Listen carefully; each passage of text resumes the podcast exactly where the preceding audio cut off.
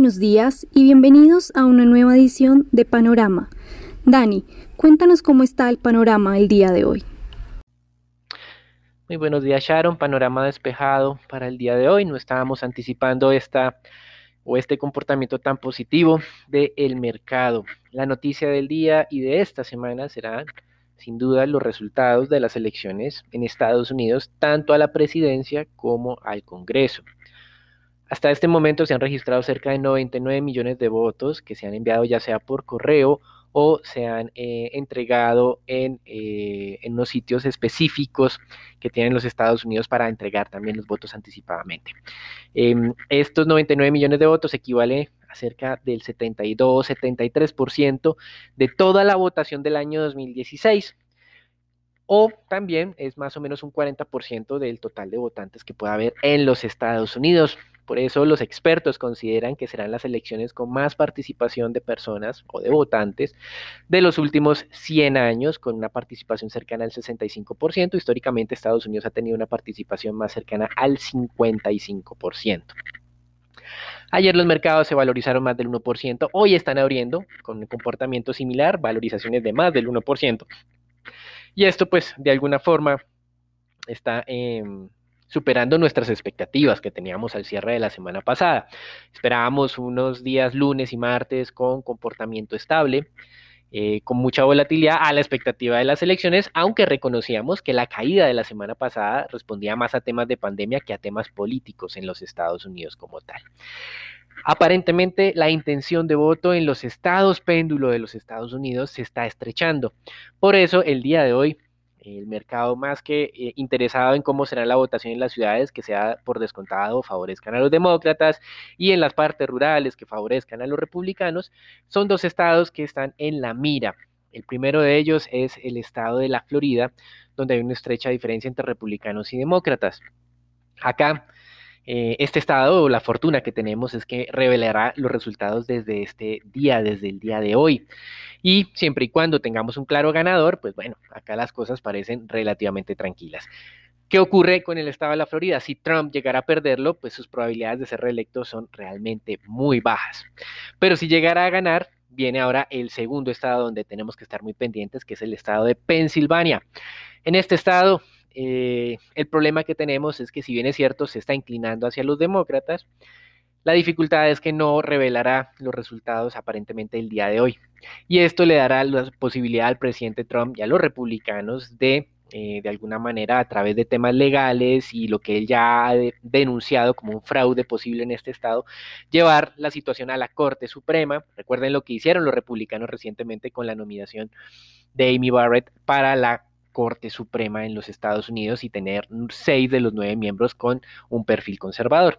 Así que este tema de estos dos estados, en términos generales, es lo que definiría la dinámica de alguna manera de los mercados a partir del día de mañana. Em, lo otro sería el tema del Senado en los Estados Unidos, donde aún se percibe una probabilidad razonablemente importante de que los eh, demócratas tomen el control también del Senado y mantengan el control de la Cámara de Representantes. ¿A partir de qué hora empezaremos a recibir ya resultados? Pues de las 7 de la noche del día de hoy. Y recuerden también que en Estados Unidos hemos tenido el primero de noviembre el cambio de horario, así que en Colombia tendremos eh, un arranque de mercado ya no a las 8 y media de la mañana, sino a las 9 y media y estamos totalmente alineados con la hora del em, este de los Estados Unidos. Así que 7 de la noche empezaremos a recibir resultados y veremos qué pasa en el estado de la Florida y luego qué va a pasar en el estado de Pensilvania. Así que todo el día de hoy estará enfocado en este tema. En divisas tenemos, al igual que en acciones, un comportamiento relativamente tranquilo. El dólar se está debilitando frente a las monedas refugio, cae cerca de eh, medio punto porcentual, menos el yen, el yen cae un poco más frente al resto de monedas, y en, América Latina se están recuperando las monedas ayer y hoy en acumulado cerca del 1%. Materias primas también suben, petróleo se valoriza más del 3,5%, con Brent alcanzando nuevamente los 40 dólares por barril. Nuevo huracán en el Caribe, eh, pero en esta ocasión se está dirigiendo hacia Centroamérica, más exactamente eh, Nicaragua. Tiene categoría 4, es un huracán muy fuerte y luego algunos están pronosticando que puede cambiar su rumbo y dirigirse hacia Cuba, así que hay que estar muy pendiente durante el cierre de esta semana a ver qué ocurre con este huracán y sus implicaciones nuevamente sobre lo que sería el Golfo de México. Hay que estar muy pendiente porque pues hay algunas dudas de cuál sería la dinámica que va a, o bueno, más bien la dirección que va a adoptar.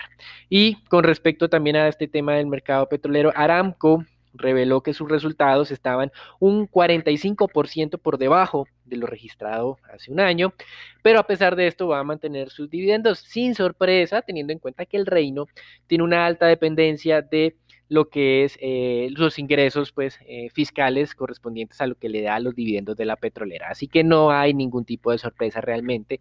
Si fuera una compañía privada, obviamente reduciría los dividendos, pero como es una compañía estatal, eh, no lo puede hacer así. Y en renta fija, vemos eh, que el rally alcista de los bonos se mantiene y es que acá, independiente de que sea Trump o que sea Biden, y lo venimos diciendo desde hace ya varias semanas, se va a aprobar un paquete fiscal masivo y esto es lo que tienen las tasas en este momento en nuevos máximos desde junio. Tasas de descuento de tesoros a 10 años muy cerca al 0.87%. Eso es todo por el día de hoy. Lo dejamos con Sharon, Raúl, Nicolás y Daniela para que nos cuenten también cómo está eh, la dinámica del mercado colombiano y pues eh, que nos cuenten también la decisión del Banco de la República y la sorpresa que tuvimos en esa decisión, no por cuenta de la tasa de interés, sino más bien de lo que sería el tema de la nominación del gerente para el siguiente periodo. Gracias, Dani. En Colombia, el día viernes conocimos varios datos importantes para el mes de septiembre. En primer lugar, en el mercado laboral, la tasa de desempleo a nivel nacional cayó a 10.8%, una disminución mensual de 0.7 puntos porcentuales. A nivel urbano, eh, las 13 áreas, la incidencia de la desocupación se ubicó en 18.3%.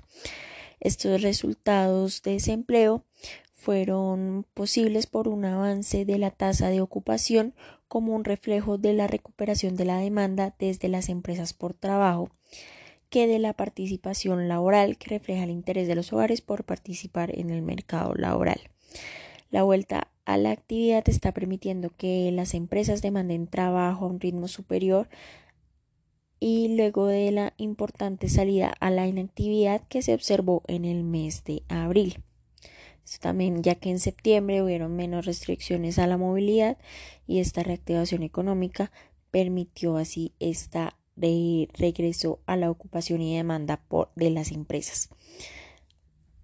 También recalcamos que según la la conferencia que dio el DANE hay un sesgo importante hacia la informalidad y la creación de negocios propios como alternativa a las personas que se quedaron sin empleo.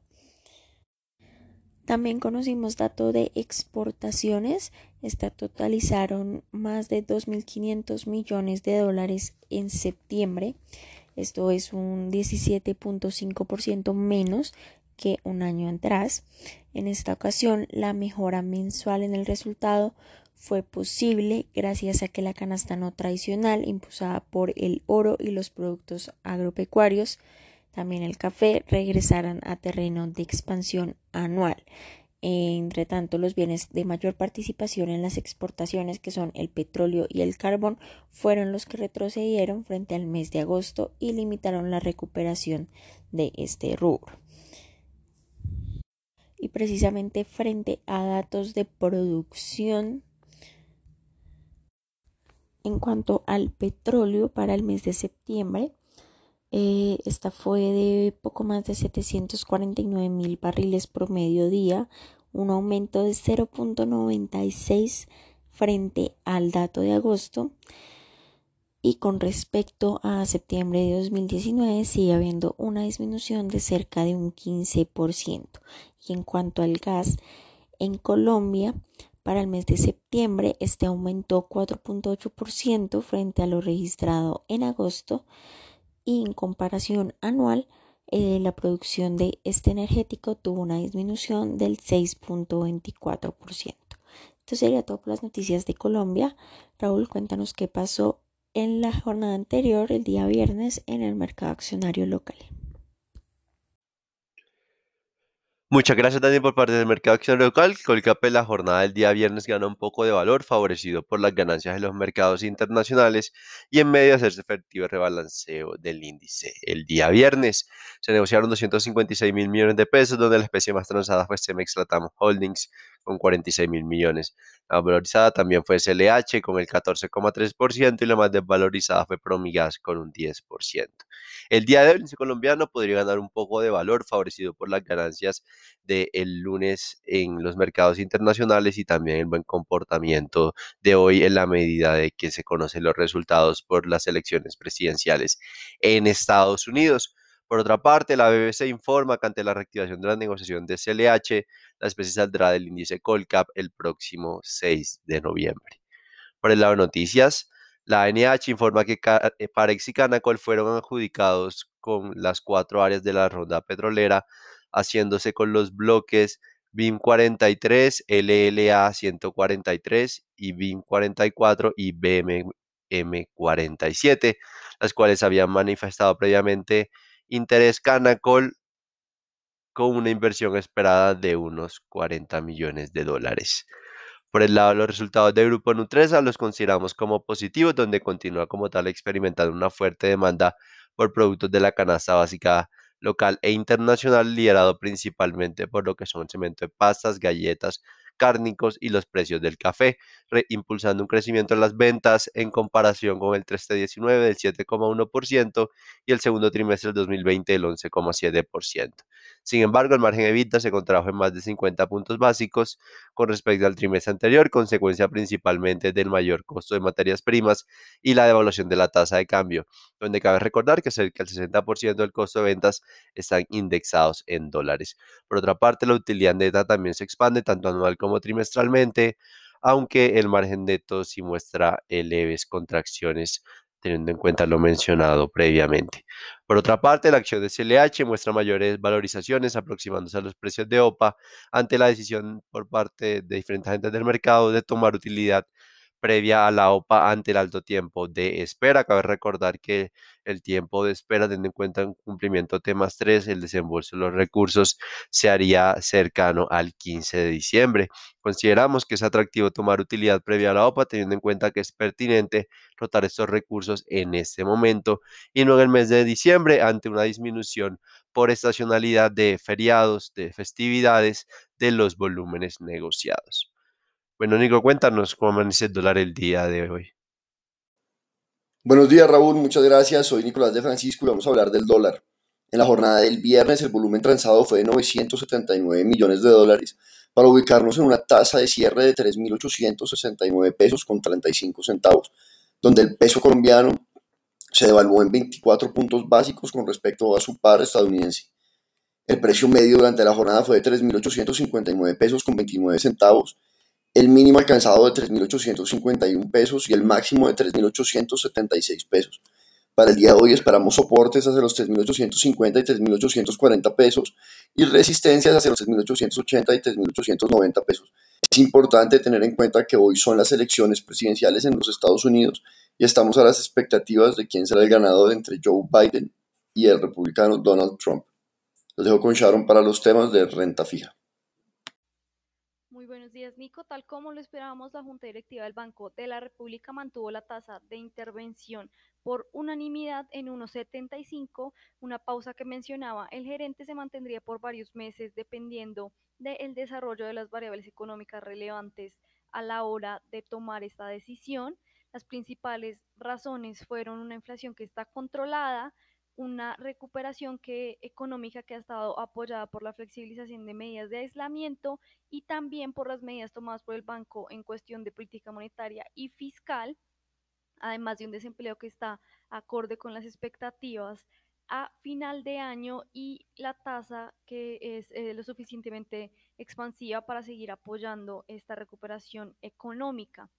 Además, el banco anunció que renovará los vencimientos de los forwards a fin de mes. También otra de las noticias relevantes durante la rueda de prensa fue el anuncio de que el gerente Juan José Echavarría no aspirará a la reelección de su cargo y dejará su puesto una vez que cumpla su periodo establecido que culmina este año. El mercado entonces estuvo bastante atento a la publicación del dato de desempleo de septiembre y a la decisión del emisor, por lo que la curva T tasa fija no presentó variaciones, mientras que la curva T TSUR se valorizó cerca de medio básico por demanda de agentes en el segmento corto. Por el lado de los 24, estos se valorizaron en dos básicos hasta 3.62%, mientras que los 28 se desvalorizaron un básico y cerraron en 5.25%. Por el lado de deuda corporativa continúa la debilidad en los volúmenes y se negociaron solo 3 mil millones a través del sistema transaccional y 650 mil millones por registro. Lo más transado fue tasa fija del 21, del 22 y del 23, que son eh, básicamente las referencias que continúan concentrando las negociaciones en el mercado de deuda corporativa. Esta semana entonces el comportamiento lo dictará el movimiento internacional, por lo que esperamos que se mantenga la alta volatilidad y se podrían observar presiones alcistas en las curvas soberanas dependiendo del desarrollo de la carrera electoral en Estados Unidos. Eso fue todo entonces por nuestro panorama del día de hoy, una jornada que podría estar bastante volátil, pero que por el momento arranca en un panorama despejado. Gracias por acompañarnos y los esperamos mañana en una nueva edición.